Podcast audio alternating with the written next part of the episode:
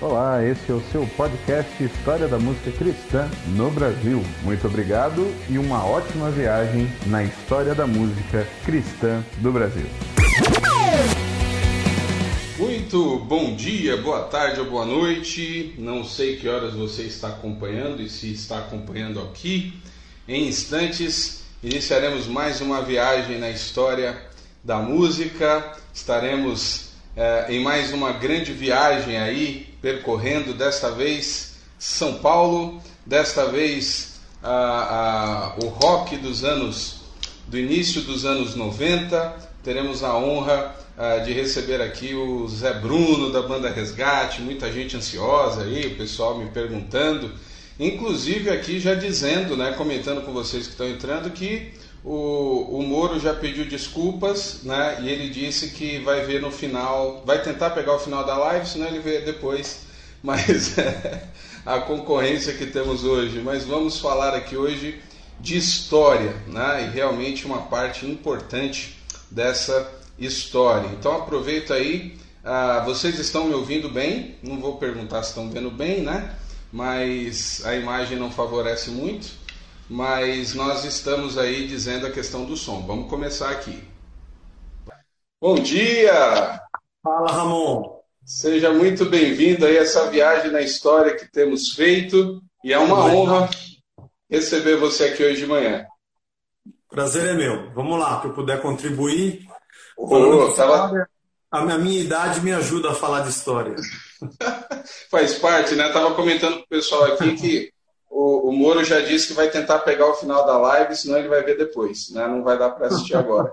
tá bom. Uh, Zé, vou te chamar Zé Bruno, Zé, enfim.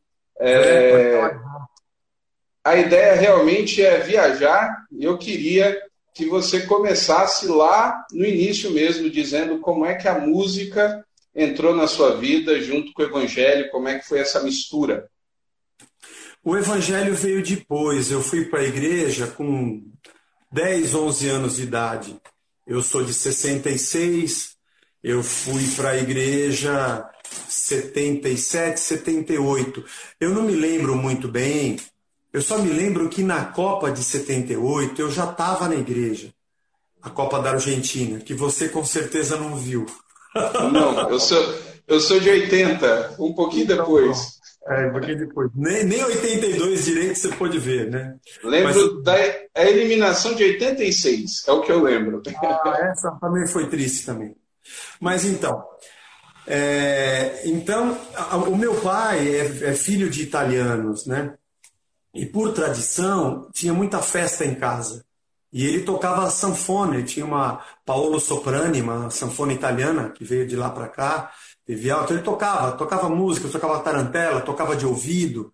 Né? Então, quando tinha festa em casa, meu pai, todo mundo, pega a sanfona, pega a sanfona, e, e cantava, e tudo aquilo. A minha mãe é mineira, filha de mineiro. Meu avô tocava violão. Meu primeiro violão foi meu avô que, que deu o violão dele para mim. Então, ela cantava as músicas. Ela gostava de ficar sair cantando pela casa, estava sempre cantando música do Roberto Carlos e tinha muitos discos do Roberto, discos do Ray Conniff na minha casa, né? Então, música sempre esteve presente. Mas a primeira vez eu tinha quatro ou cinco anos de idade, é a minha memória que eu puxo, a primeira vez que eu ouvi uma música, que eu falei assim, isso aqui é música. Eu estava no clube Aqui em São Bernardo do Campo tinha um clube que a gente era sócio. Naquela época era muito comum né, ser sócio de clubes e tal. E tinha os alto-falantes, aqueles alto-falantes tocando uma música. Estava tocando My Sweet Lord, do George Harrison. Foi a primeira vez que eu, eu ouvi, falei, nossa, aqui é uma música. Eu não sei se eu já tinha ouvido em algum lugar, no rádio, em casa. Sei que aquela foi a primeira vez que eu parei para. Estava tocando uma música. Então sempre teve presente, né? A minha mãe tinha um compacto de Simon and Garfunkel, que eu sou fã até hoje, que tinha The Boxer de um lado e tinha Baby Driver do outro lado. E ela eu ouvia, gostava, era diferente, né? E assim foi vindo a adolescência. Aí meu pai trabalhava com um italiano que voltou para a Itália e deu para ele um monte de discos, um monte. E eu não me lembro o que, que tinha lá, mas tinha um Sgt. Peppers dos Beatles, só a capa, sem sem a, sem a bolacha. Sem a bolacha. A bolacha ele levou, veio só a capa e o encarte.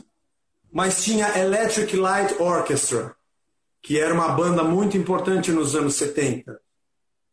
Vou tentar lembrar aqui o que mais, não vou lembrar mais o que tinha. Mas eu ouvia isso. Aí depois um amigo chegou em casa, um amigo, aí, já, aí já me converti, 10, 11 anos, um amigo da igreja chegou em casa com Oldies But Goldies, um disco dos Beatles. Eu já tinha ouvido uma fita que meu pai tinha trazido, que tinha Beatles e Lennon do outro lado. Então Beatles foi a minha primeira. Eles tinham, quando eu comecei a ouvir, eles tinham, sei lá, acabado há 6, 7 anos. As músicas dos Beatles ainda tocavam muito na rádio nos anos 70, mesmo eles tendo acabado.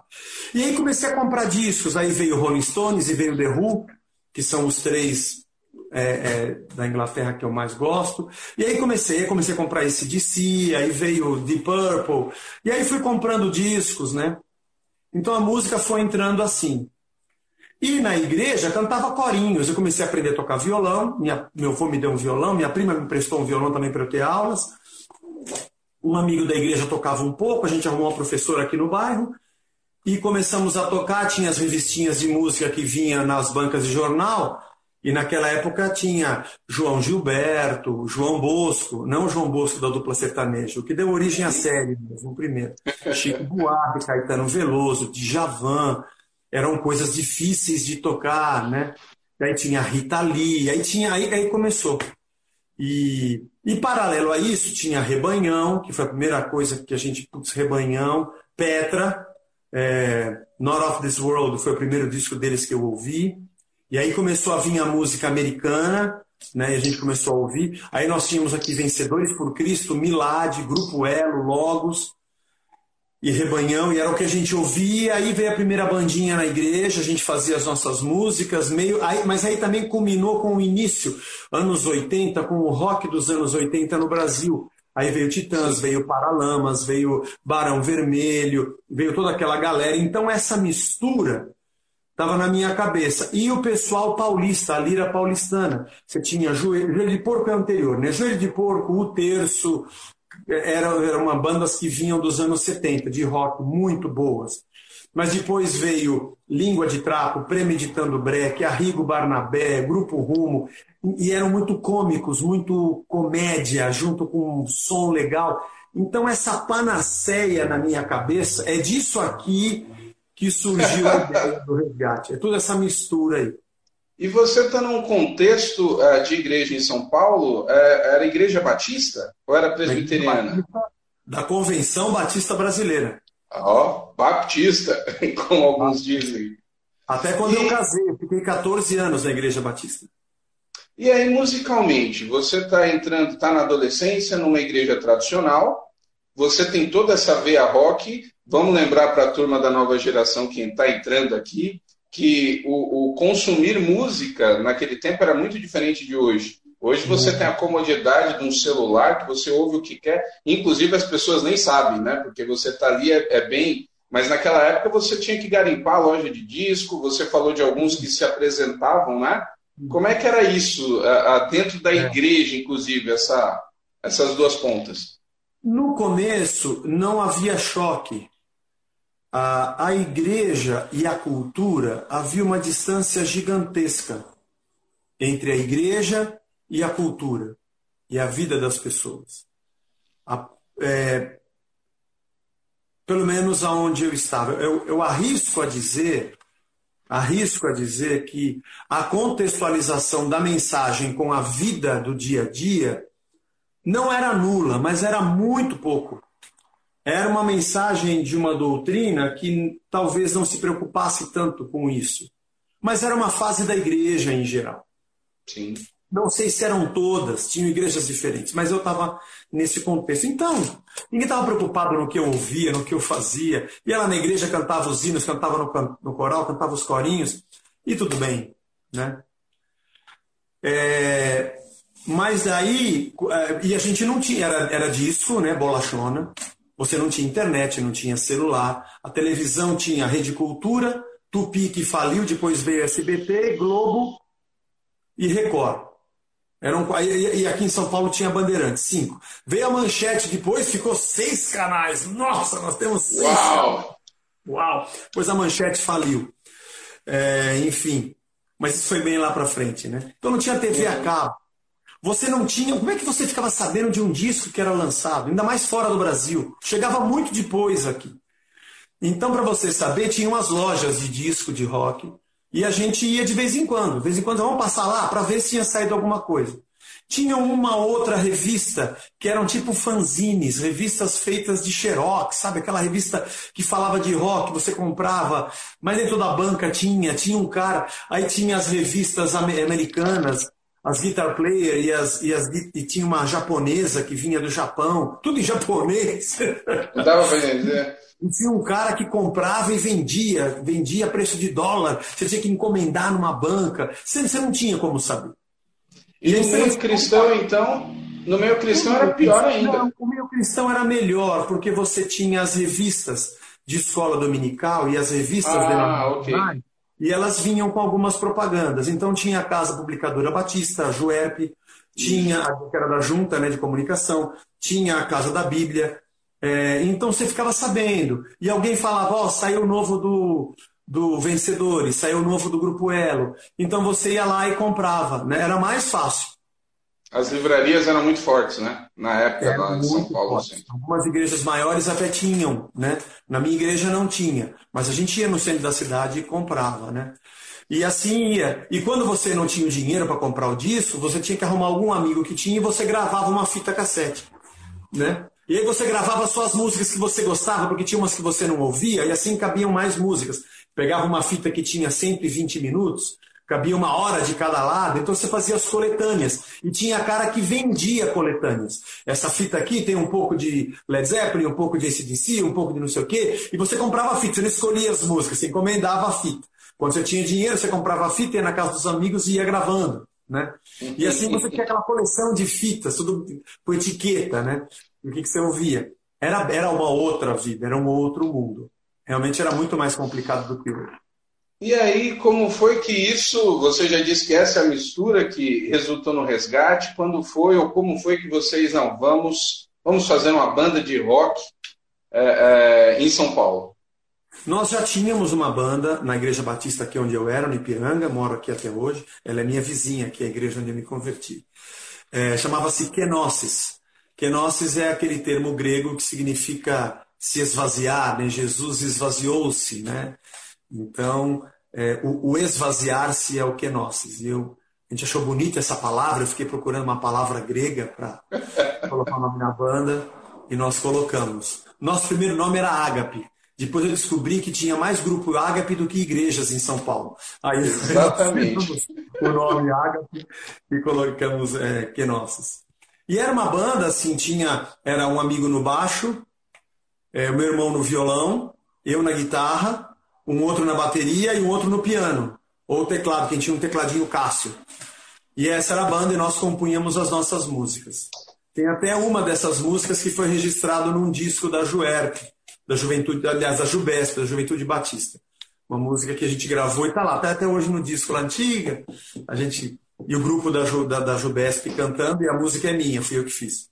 Mas enfim, e aí, quando essa, é, essa banda não, não, não foi muito para frente, eu também mudei de igreja, comecei a namorar minha esposa e fui para a Igreja Batista no Carandiru, que é um bairro na zona norte de São Paulo. Lá eu conheci o Hamilton, que tocava guitarra, e o Marcelo estava vindo da Igreja Batista da Vila Maria para lá também. Uhum. E ali nós nos conhecemos, e ali eu e o Hamilton começamos a estudar guitarra com o mesmo professor. Primeiro eu tinha aula com um professor que um amigo da faculdade me indicou, nosso amigo até hoje e o Hamilton com o Carlinhos Zanhaia, que é nosso amigo até hoje também. Aí depois ele começou a ter aula com o mesmo professor que eu, com o Edson, e a gente começou a trocar muita figurinha, vamos fazer uma banda? De sábado eu ia para lá, passava o sábado, ficava lá, dormia na casa da minha namorada no domingo para ficar na igreja. A gente passava sábado à tarde tocando. Tocando, vendo, trocando figurinha de solo, o que você aprendeu, já isso aqui é legal. Vamos fazer uma banda. Eu tinha feito uma música, a música Eu Passei. E aí foi a primeira música que eu mostrei para ele. Aí eu tinha comprado um pedal American Metal, bem metal, fiz aquela música. Ele falou, pô, vamos fazer. Aí ele veio dormir em casa um dia, a gente fez o rock da vovó. Aí chamamos o Marcelo e meu irmão, que gostava de tocar bateria. Ele tocava violão na banda porque tinha um outro baterista, né? Aí ele entrou na banda para tocar batera E nós começamos o resgate. Eu acho que foi entre 87 e 88. Nós consideramos 89 porque foi a primeira apresentação da banda. Até então a gente ficava lá ensaiando, né? Então a gente não conta isso, mas ela é um pouco mais antiga. E assim começou. Sempre tocávamos, fazíamos um cover do Striper, da música Calling on tocávamos algumas do Rebanhão e tocávamos música nossa. A gente tinha poucas, então para fazer uma apresentação tinha que ter mais. Juntava. Agora uma curiosidade aí. Onde foi a primeira apresentação? Você estava numa igreja batista? Primeira foi na igreja ou vocês cantaram em outro lugar? Então, o nosso documentário tem imagens, né? E logo, logo ele vai sair aí, estamos trabalhando. Oh. Mas há uma controvérsia entre nós de que a primeira apresentação teria sido no Parque do Piqueri, num evangelismo que nós fizemos lá. Eu acho que foi lá a primeira apresentação que a gente fez. Foi fora da igreja. Eu não me lembro muito bem.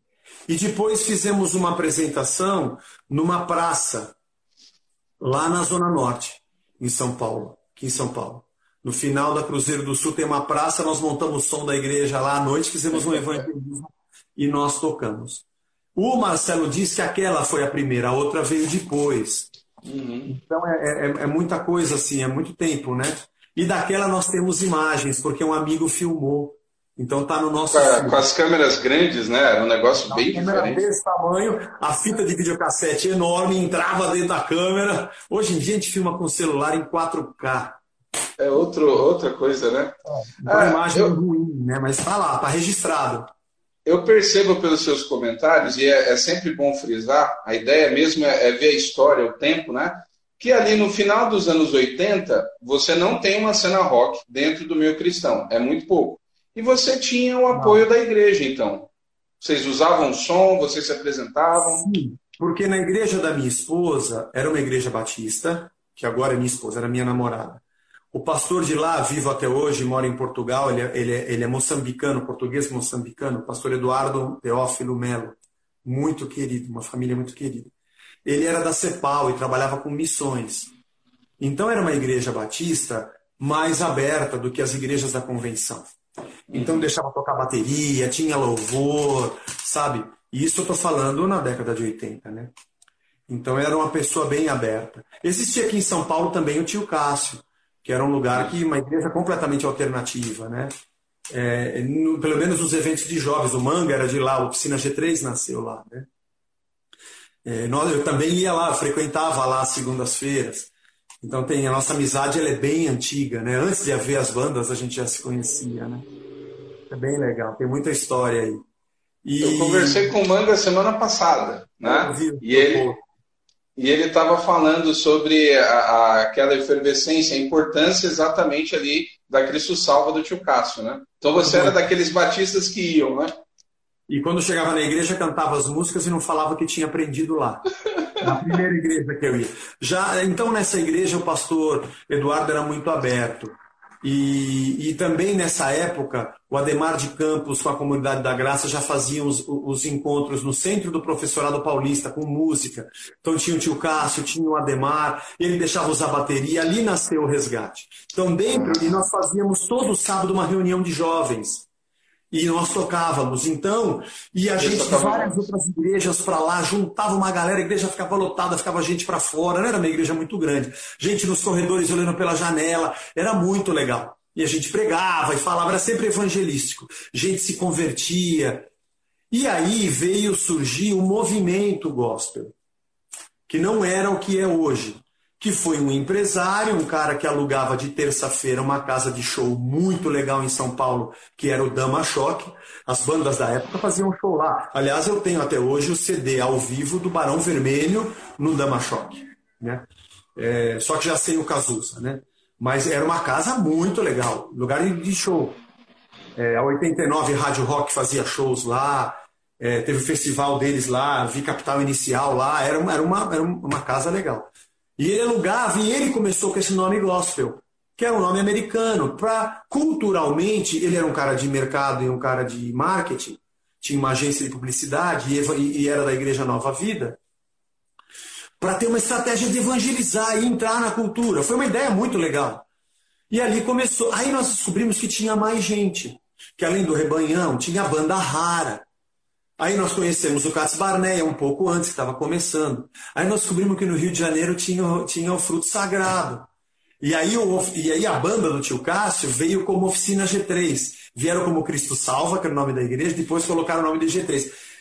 E essas três bandas foram muito amigas. Nós falamos assim, putz, nós temos amigos, tem gente igual a gente fazendo o que a gente faz, a gente não sabia. Aí tinha a banda Vrarros, lá de Curitiba, tinha o Atos 2, é, que depois virou Kadosh, tinha o Troad, é, tinha o Livre-Arbítrio, que era de Brasília. Brasília.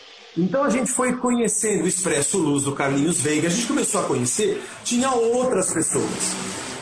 E o pessoal da velha guarda, ou média, não é tão velha, o João Alexandre, Vencedores por Cristo, também participaram. Então toda terça-feira cabia duas mil pessoas lá. Meu, aquilo bombava. E era um baita som, iluminação. Era terça gospel que chamava, não é isso? Terça gospel, é. Com o passar do tempo, esse, esse cara, o Abud, ele acabou saindo da Igreja Nova Vida e foi para a Igreja Renascer.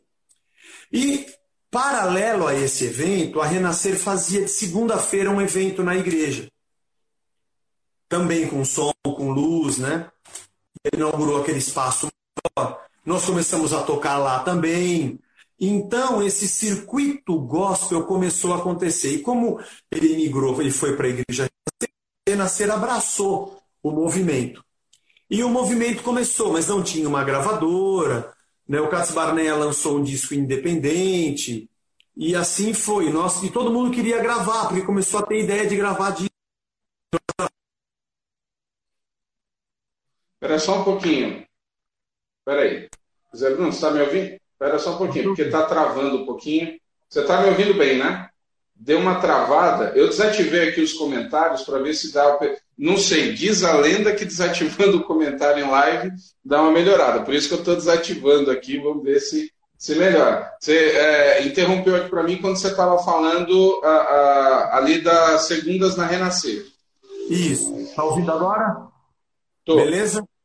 Então, Beleza. então, então ele migrou para a Renascer, a Renascer ele, ele que começou isso, a Renascer acabou abraçando esse nome gospel. E ele tinha aberto uma gravadora já tinha lançado um, um, um CD.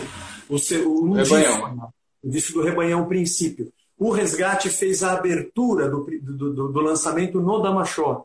Foi um dia especial, nós conhecemos os caras do Rebanhão, sabe, o Carlinhos, pô, meu, que legal, que noite foi aquela para nós. Né? Então, nós temos também, o nosso filme do documentário tem imagens dessa noite. Que legal. Foi um dia muito especial. E ele falou, vamos gravar o Resgate. Só pegar Só... deixa aqui, você já falou do documentário algumas vezes, já perguntaram. Esse documentário vai estar à disposição para quem não está aí perto de vocês quando? Então, o problema é que nós lançamos, já passamos em algumas salas de cinema aqui em São Paulo, é, mas para você entrar em Netflix e nas redes é, é, é, é, não é uma coisa fácil. As pessoas falam que é só você mandar lá e o cara passa. Não é. Tem uma, um protocolo gigantesco. Primeiro, nós tínhamos que ter uma distribuidora de conteúdo. E nós fechamos há um mês atrás com uma distribuidora. Tem que ter alguém que se interesse pelo seu filme. Né? E uma se interessou, então, puxa, conseguimos. Né? É um filme muito bem feito. Agora tem legendamento, nós estamos na fase de legendamento em inglês e espanhol, porque eles têm requisitos, não é assim. Tem que cumprir vários protocolos, né? Então a gente está encerrando essa etapa. Ah, okay. Agora estamos na fase de correção dos, das legendas, para depois essa distribuidora poder colocar provavelmente deve entrar primeiro na Amazon. Para quem é Amazon Prime, vai poder ver na Amazon. E Netflix vai entrar em dois festivais de documentários que tem no Brasil. A gente está inscrevendo o filme, então vamos estamos trabalhando. Não é uma coisa tão rápida, Rápido. né? É uma feita muito caro. Então em breve o pessoal vai ver. Então foi assim. E aí as segundas-feiras foram crescendo. A Gospel Records não teve como gravar o nosso disco, eles não tinham bala. Nós demoramos um ano para gravar independente, o Vida Jesus e Rock and Roll. E depois, quando fomos lançar o segundo disco, aí eles ofereceram um contrato para a gente entrar na gravadora, abraçaram o primeiro disco, lançaram o segundo, e assim a gente foi é, por alguns anos lá. E aí o mercado foi se formando, né? Entendi. Vocês, então, o primeiro disco de vocês, ele não, ele não é lançado no começo é pela gospel. É, é independente, então. É, algumas pessoas têm, nós prensamos 2 mil. A bolachinha do meio do LP não tem nada. Tem uma foto nossa. Não tem Gospel Record, o selo da gravadora, não tem selo nenhum. Tem uma foto nossa e o nome das músicas. Só. Ainda tem gente que tem esse primeiro aí. É, que é, o, é o vinilzão, né? Fit... É um vinilzão, que é, é vinilzão. É, aliás, tem três tipos. Tem esse, que tem essa prensada. É, a capa atrás, o nome Eu Passei saiu errado, saiu Eu Parei. A gente não percebeu. Tem gente que tem a bolacha antiga com Eu Parei. Esse é o mais raro de todos, porque depois a gente mandou fazer um adesivo Eu Passei e nós colamos em cima. Porque dos outros 900 e tanto, porque prensava de mil em mil, para poder vender. E tem gente que tem com adesivo, esse é o segundo.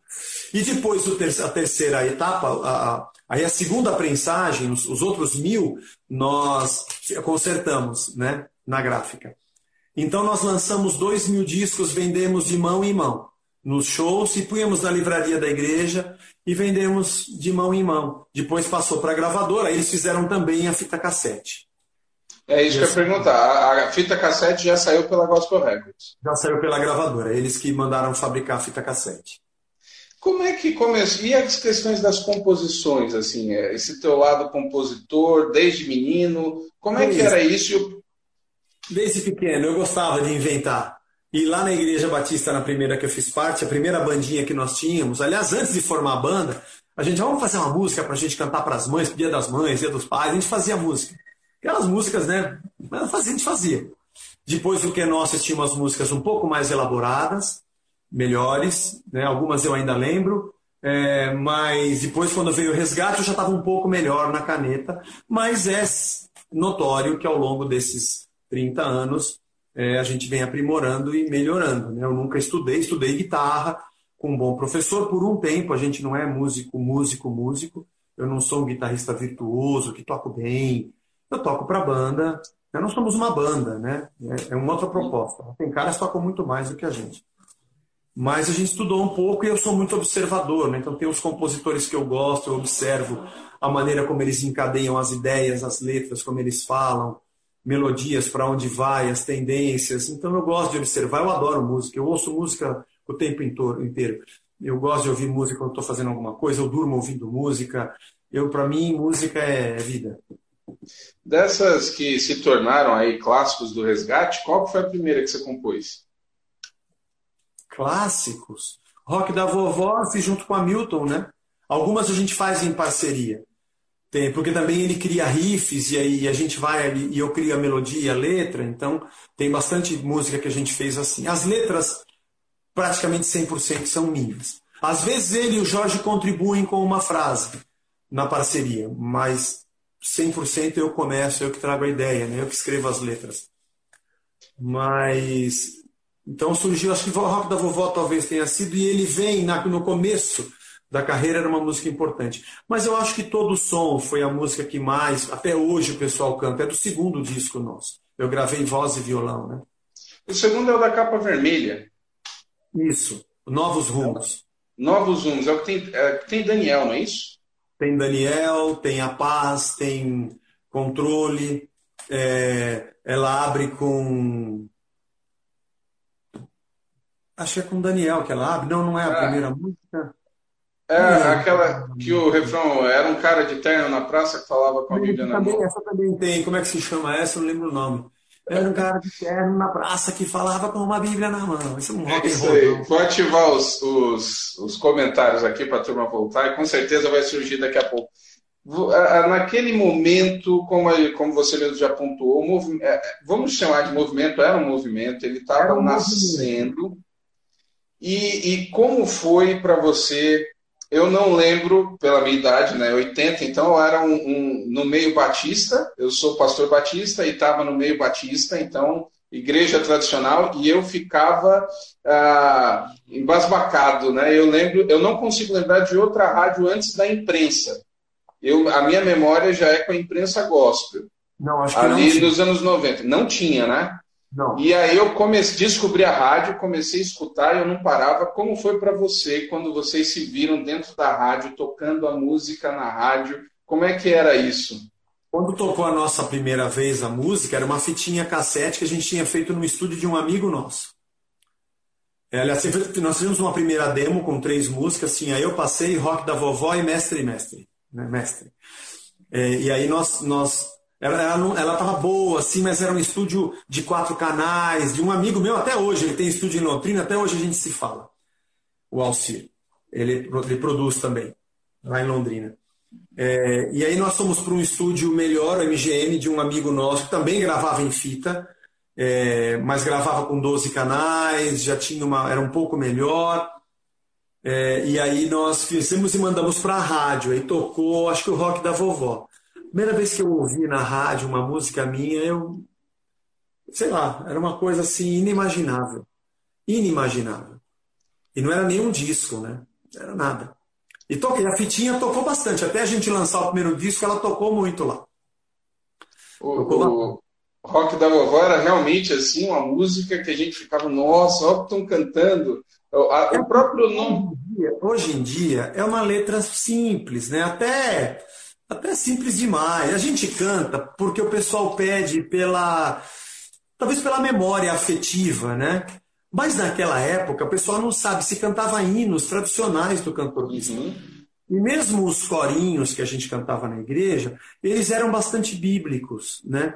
Vencedores e Milad tinham algum flerte com a música popular brasileira e propunham também uma reflexão fora desse contexto.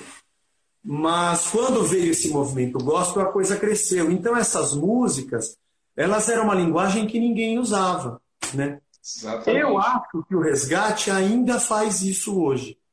Nós ainda fazemos coisas fora do contexto, porque hoje o, o gospel hoje virou um nicho de mercado.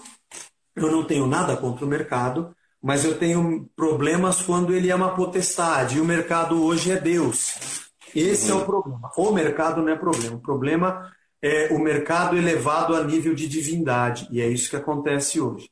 E as pessoas então são guiadas, adoram e são doutrinadas pelo mercado. O que Tudo o mercado igual pelo mercado, então todo mundo é, é, tem a divindade mercado dizendo a ele como ele se comporta, como ele fala, porque é isso que o mercado gosta. É isso que o mercado aceita, é isso que vende. Então eu acho que quando eu acho que a partir dos anos 90, do final dos anos 90, eu não vou te saber a data, mas houve um momento em que o movimento gospel, que era um movimento, eram muitos grupos, eram igrejas, aí outras igrejas começaram a fazer programas de rádio, era um movimento, começou a ter cabeças, gravadoras, todo mundo que achava que o gospel era do demônio começou a usar o nome gospel, né? Então a MK não usava o nome gospel, começou a usar o nome gospel. A Bom Pastor não usava, a Continental não usava, começaram a usar. Só que a música gospel, do movimento gospel, tinha uma coisa interessante. Ela era puramente missional e evangelística. Oficina, fruto, mesmo Cats, resgate. As músicas eram para falar de Deus para quem era de fora. E muita gente dizia assim: essa música não é de Deus, porque não dá para cantar no louvor, rock da vovó. E a gente dizia: isso mesmo, não é para a gente cantar na igreja, é para a gente contar para os caras que estão fora da igreja. E os shows eram puramente evangelísticos. Os SOS da vida eram puramente evangelísticos. E se convertia muita gente. Mas quando, quando se aventou a ideia, a perspectiva de um mercado, as gravadoras e os donos de rádio e começaram a pulular e explodir programas, abraçaram o movimento. E aí então o movimento virou um segmento, porque você criou um mercado. Eu lembro, eu lembro, pensando agora nos anos 90, e, e eu falo isso para os jovens aqui, tem muitos que estão entrando aqui da igreja e tal, não dá para ficar citando o nome, gente, acho que vocês vão me entender. É, eu lembro bem, eu, eu cresci, né, nasci num lar evangélico, contexto batista, periferia de São Paulo, região Grajaú Santo Amaro. Era a minha, a minha região ali, né? E eu lembro como era difícil na escola, porque quase não tinha crente, no início dos anos 90. E eu lembro da alegria quando eu ganhei do meu pai, consegui uma, petra, um, uma fita cassete do Petra, do Beyond Believe, para mim é o melhor álbum do Petra até hoje. E eu lembro de levar para a escola, isso em 92, 93, e mostrar para os meus amigos e não centrar naquela questão que era evangélica, porque no início dos anos 90 estoura aquela guerra da Globo com a Universal, aquela coisa de crente, era, era terrível, né? E eu lembro que eu virar e falar assim, rapaz, isso aqui é música gospel. para não é. falar da questão é. evangélica que estava taxada. E, e os meus colegas ouviam. Essa era a ideia, de que o gospel não tem a ver com aquela música de igreja, que faz sentido para nós na adoração. Tudo bem. Mas não, mas eu conseguia conversar e dialogar com ele com essas músicas. Uhum. Mas quando isso virou um segmento de mercado, você não ganha dinheiro com isso, porque isso é evangelismo, isso é investimento. Sim. A sustentabilidade do movimento veio quando você pega o canhão da missão que está apontado para fora e vira ele para o consumo interno. Então, a, a, o movimento gospel virou um segmento de mercado e as músicas agora são, começaram a ser feitas para dentro da igreja. Então todo mundo canta o aleluia e o glória a Deus. Não vou dizer que é ruim, nós precisamos, nós faz parte da nossa cerimônia, da nossa celebração. Mas ele perdeu completamente. Teve alguns problemas. Ele perdeu completamente a missionalidade. Porque agora todo mundo sabe que se você é gospel, é uma música da igreja. Acabou. Nós voltamos à estaca zero de novo. E se você está em programas de rádio, né, se você passava na imprensa gospel naquela época e tocava Rebanhão, Fruto, Oficina, Resgate, Casbarneia, Petra, Amy Grant, ou sei lá, outras bandas, Bride, outras que vieram, o cara falava e ficava ouvindo. E entre uma música e outra tinha uma palavra, tinha um negócio. E o cara, pô, legal isso aqui. Pô, isso aqui é de igreja, cara, mas não parece. Exatamente. E aí você tinha. Você, nós estávamos conseguindo dizer para essa gente. Só que você não tinha uma igreja que pensava isso. O movimento não tinha cabeça e pensava isso. Mas quando começou a existir os cabeças, eles pensaram em outra coisa. Então o mercado falou mais alto, o bolso falou mais alto, as feiras é, de, de, produtos evangélicos começaram a crescer e o mercado interno virou uma, uma explosão. E aí nós mesmos, nós mesmos, o resgate, e, e o oficina um pouco menos, mas o resgate e o fruto sagrado, nós, nós perdemos o nosso espaço. Porque nós não fazemos música para esse consumo, nós não fazemos. Tanto é que até hoje cantam todo som nos cultos, porque querem música para culto. E o consumo do jovem é a música do culto, e o pastor quer a música para o culto. E então, então o movimento ele se perdeu. O nome continuou, mas aquela paixão, ela, ela se foi. Os SOS da vida acabaram, os eventos evangelísticos acabaram. Aí a marcha para Jesus ganhou uma outra conotação. Então já é você pegar um culto do púlpito e colocar na rua. Todo mundo sabe que é uma, uma reunião de evangélicos, não é mais algo que a gente está penetrando na cultura. Eu gosto de falar disso eu não sei se era possível. Na época eu não tinha essa cabeça. Eu estava dentro do negócio e eu não percebi que, que aquilo acabou. Quando eu acordei, já tinha acabado fazia tempo. É, você conhece Ramones? Sim, já ouvi muita tiradinha, né? Com a questão. Não você tem é jeito. Punk? Você é punk? Eu não. Tudo bem.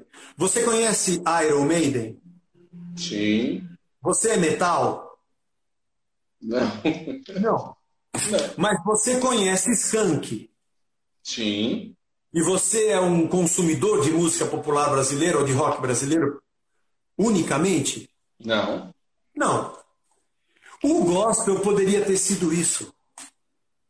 Você entendeu? Entendi. Porque o punk, como movimento, ele tem ali o seu nicho. Mas o movimento punk dos anos 70 acabou. O movimento do New Wave acabou, mas o B-52s continuou. O U2 surgiu no meio do movimento New Wave, mas ele foi maior, ele foi embora, acabou o movimento. A banda, que aliás fala de Cristo, está dentro da cultura. Você entendeu? É, isso aconteceu com muitos movimentos. Com o blues, com o metal. Existe o povo que é roots, mas eles ganharam espaço dentro da cultura. Mas como o movimento gospel virou um produto muito forte e separado na prateleira, a gente perdeu o começo que a gente tinha conquistado. Quando nós gravamos o segundo álbum, isso está no nosso documentário, o Rick Bonadio, que fez Mamonas, que fez Charlie Brown Jr., né, CPM 22, Fresno, depois fez Titãs, bom, é o grande cara. Uhum. Ele, ele, produziu, ele junto com o Edson Guidetti, fizeram os dois primeiros álbuns. Ele não era conhecido. Ele não tinha lançado Mamonas.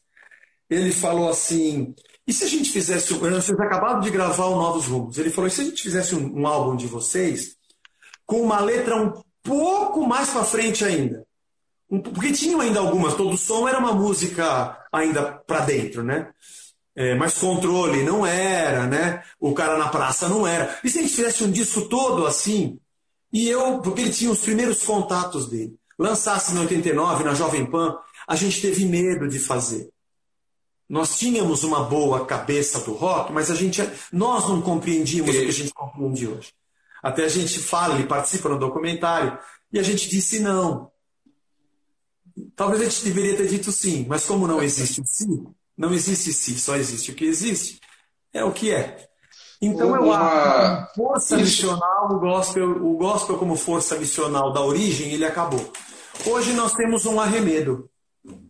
Você está falando isso ali do meio dos anos 90, e a gente pode ter um exemplo, uh, quem tentou fazer isso, a gente não vai entrar na questão, mas o Catedral fez isso em 99, apesar das letras dele já serem mais além do que a de vocês, né?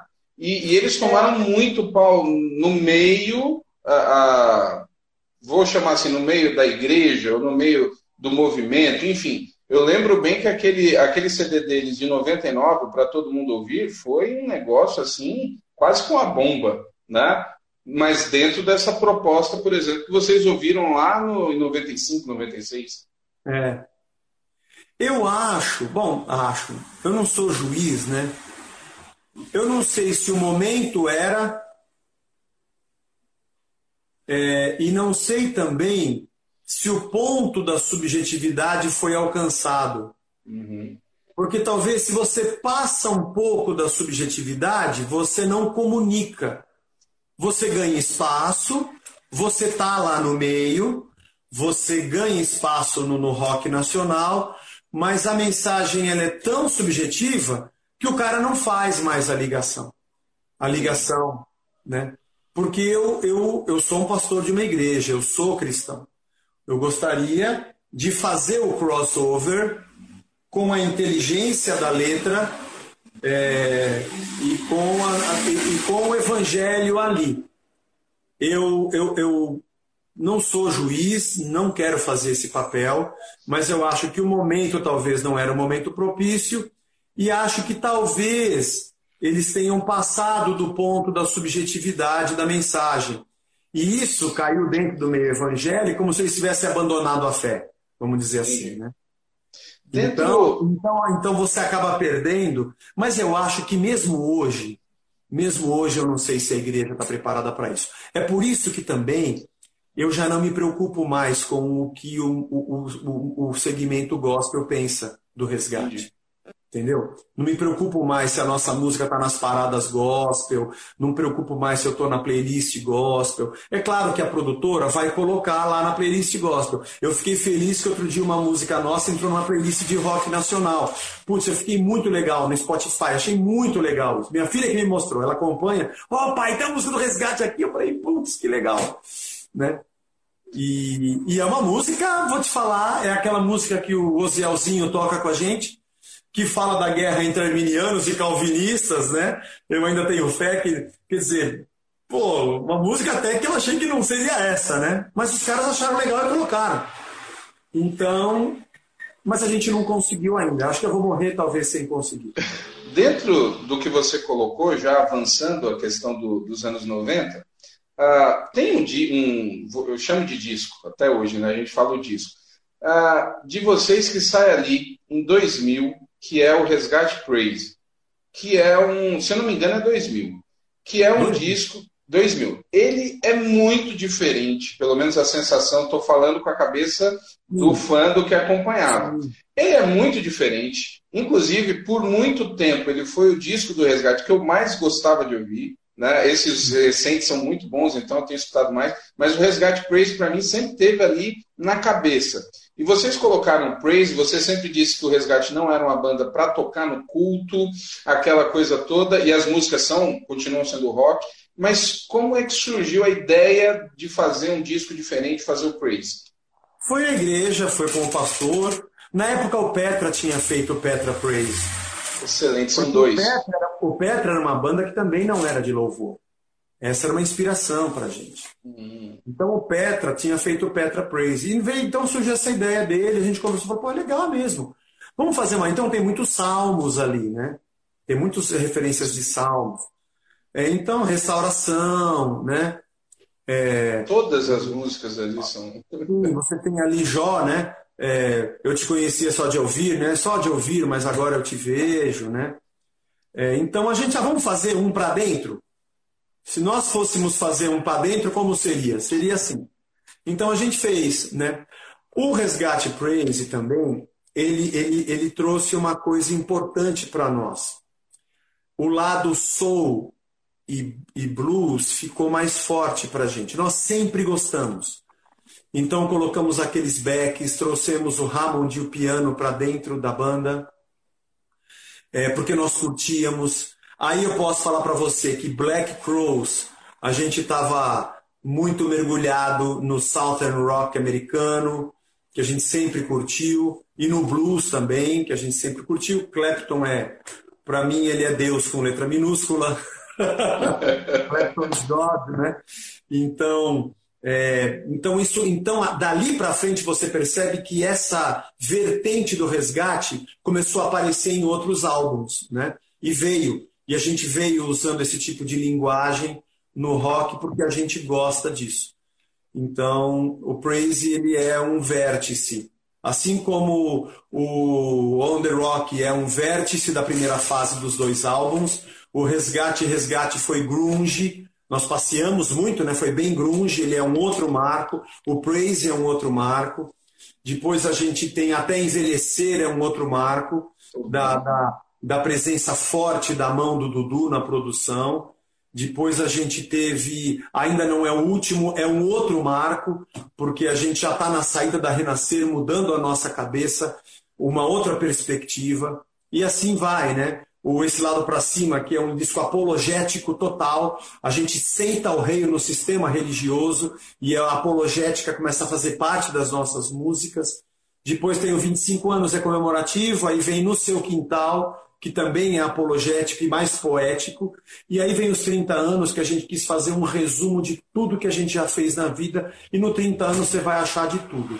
Você vai achar tudo um pouco, né? um pouco de acústico, um pouco do acústico, um pouco, um pouco para dentro, um pouco missional, um pouco apologético, um pouco para fora, um pouco poético, um pouco rock and roll, um pouco blues. O, o, é, essa coxa de retalhos que é o resgate está nos 30 anos. Uh, eu até comentei, eu, inclusive está participando bastante aqui o Lucas, Lucas Souza Pereira, o Lucas que fez aí a ponte para conseguir a, a, conversa, a Soraya, minha irmã, também está aqui participando muito. E quando eles me mostraram esse clipe da recente que vocês fizeram, que canta Você, o Mangue e o Marcão, é, foi, um, foi um, um, sentimento meio nostálgico? Como é que surgiu Total. essa ideia? Por que de fazer com eles? Inclusive, eu falei com o Manga, estou falando com você hoje. Segunda-feira eu vou falar com o Marcão. Fica aí já o, o, anúncio aí pro, pro pessoal. Tem muita gente entrando e, e entrando porque eles vêm na sua página, né? Pessoal que está entrando pela página aí a, a, do Zé Bruno, se inscrevam aqui no História da Música Cristã no Brasil, que eu estou trazendo essas viagens mesmo, né? Então já fica aí o convite. Como é que surgiu essa música? Para mim, Lenha para Queimar é a música dos 30 anos. Eu tinha de 2007 a 2008, a gente tinha até o comecinho de 2019, 2017 para 2019, eu tinha 19 músicas prontas começamos a gravar no fim de 2018. Algumas músicas foram sendo feitas. Essa não estava. Eu falava para eles: nós não temos ainda a música, né? mas vamos gravando, vamos gravando. E aí surgiu essa ideia. Eu fiz a música, não me lembro quando, foi no meio de 2019. E eu disse: essa tem que ter o Manga e o Marcão. O pessoal fala: e o Simeon? Simeon também é amigo nosso. A gente conhece. Mas ele não era tão próximo. O pessoal do Catedral a gente nunca teve amizade, nunca fomos próximos. É, mas resgate, oficina e, e, e, e fruto sagrado, nós fizemos muitos shows juntos, as três bandas pelo Brasil, em muitos lugares, em teatro, em feira de, de agropecuária, em igreja, a gente, e a gente se conhece. Nós perdemos um pouquinho o contato, eu, eu, perdi um pouquinho de contato com o Marcão por alguns anos, depois a gente se reencontrou. E eu ia para o Rio participar de evento, a gente se reencontrava, a gente se reencontrava sempre, na amizade. O Marcão tinha parado, o, o, o Manga tinha saído da oficina. E era da época que ele era vocalista, né?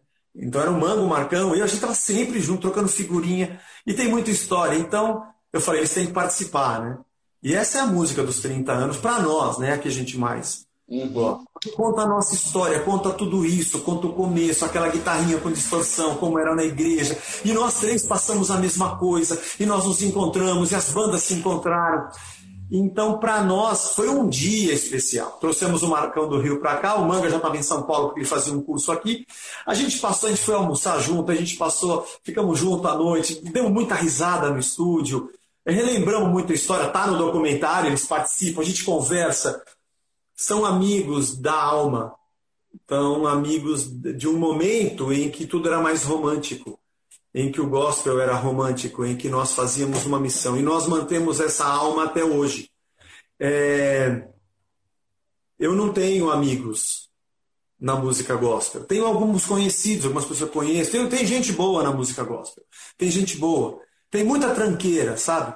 Tem muita tranqueira. Mas tem muita gente séria, tem muita gente boa. Mas eu não me relaciono muito. Conheço, às vezes vou num evento, encontro. Mas o Marcão e o Manga são os meus amigos. Nós andamos junto. Ficou. Entendeu?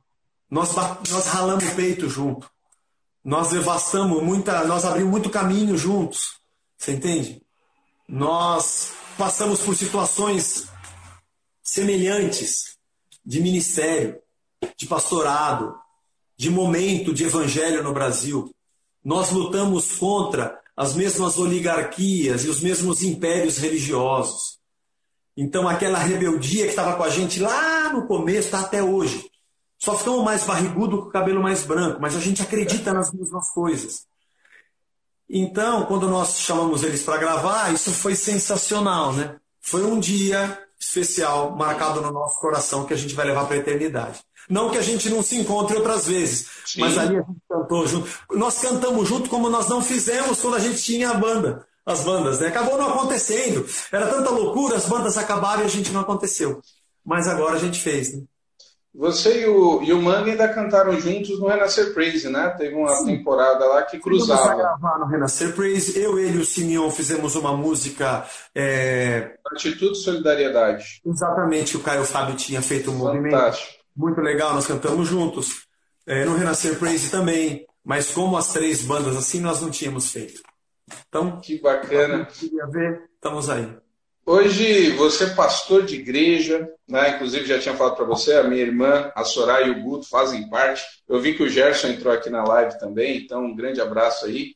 Ah, você hoje é pastor, você quando olha para trás, você entende como pastor aquela resistência, aquela dinâmica dos pastores na época? Ah, ah, você tem dimensão então do movimento que foi criado? Vocês tinham na época vocês tinham assim, gente, estamos fazendo aqui um movimento. Na época vocês tinham essa dimensão, e como pastor hoje você olha para lá e fala assim: nossa, como é que é a tua visão de pastor hoje, com o que aconteceu, e na época fazendo? Bom, a banda começou em 89, mas eu fui pastor em 95. Então o pastorado vem acompanhando a banda já há. É, vamos lá, 89, 90 a 24 anos. Né? Nós todos éramos pastores já. Né? Então, isso acompanha. É, não, a gente não tinha a dimensão de nada do que estava acontecendo. E você pode dizer, talvez, quando eu digo assim, na época nós não percebíamos, o Bonadio convidou a gente, o Rick, a gente não foi. A gente não entendia. Oxa, se nós entendêssemos, hein? Mas às vezes eu penso que bom que a gente não entendia. Eu não tinha um pingo de noção do que estava acontecendo.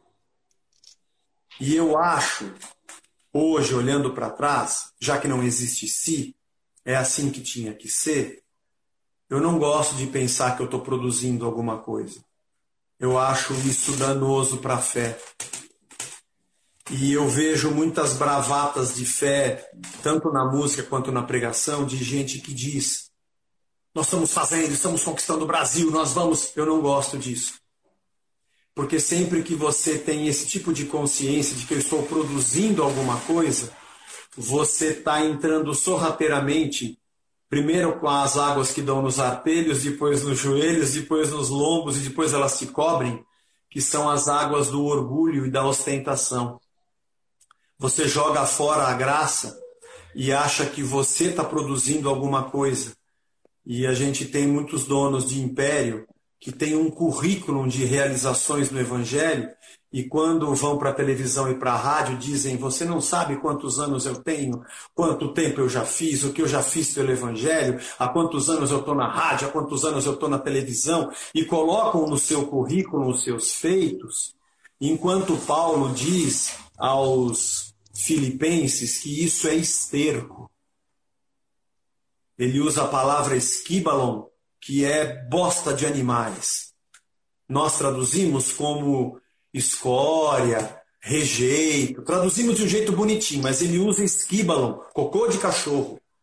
Ele falou: Eu peguei as minhas credenciais, ele disse, que eu era cidadão romano, é, circuncidado ao oitavo dia, sabe? Era é, perseguidor da igreja, formado aos pés de Gamaliel, conhecedor da lei. Eu julguei isso tudo como cocô. Eu joguei isso fora, eu não produzi nada. Eu quero trocar isso pela sublimidade do conhecimento de Cristo e ser servo dele. E me igualar a ele no seu sacrifício e no seu sofrimento.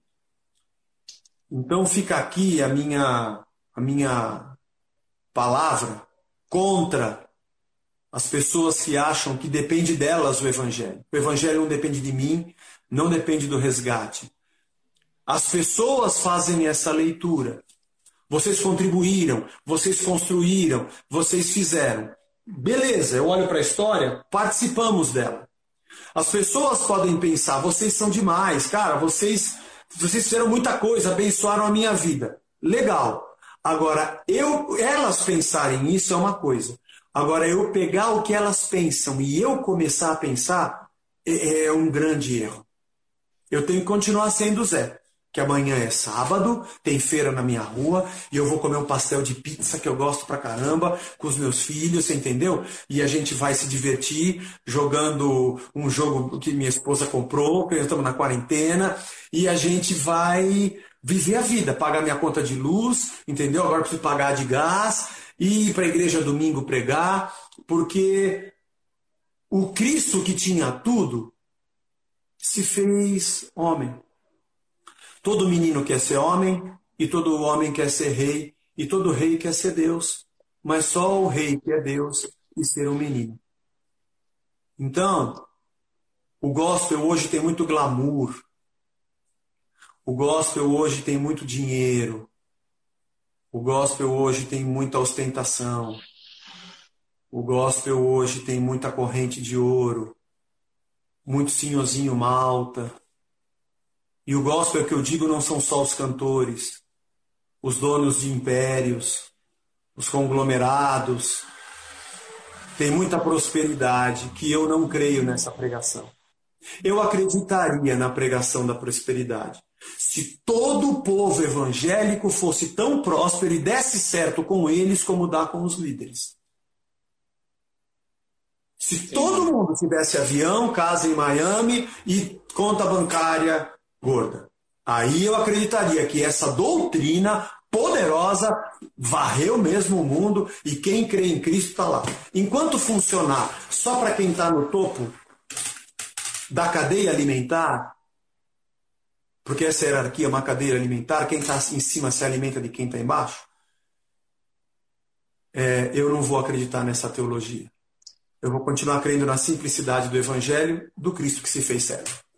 Zé, falta o, o, Vai derrubar aqui 25 segundos. Quero agradecer do fundo do coração essa live está salva, ela está aí, fica disponível. Vou colocar no Facebook.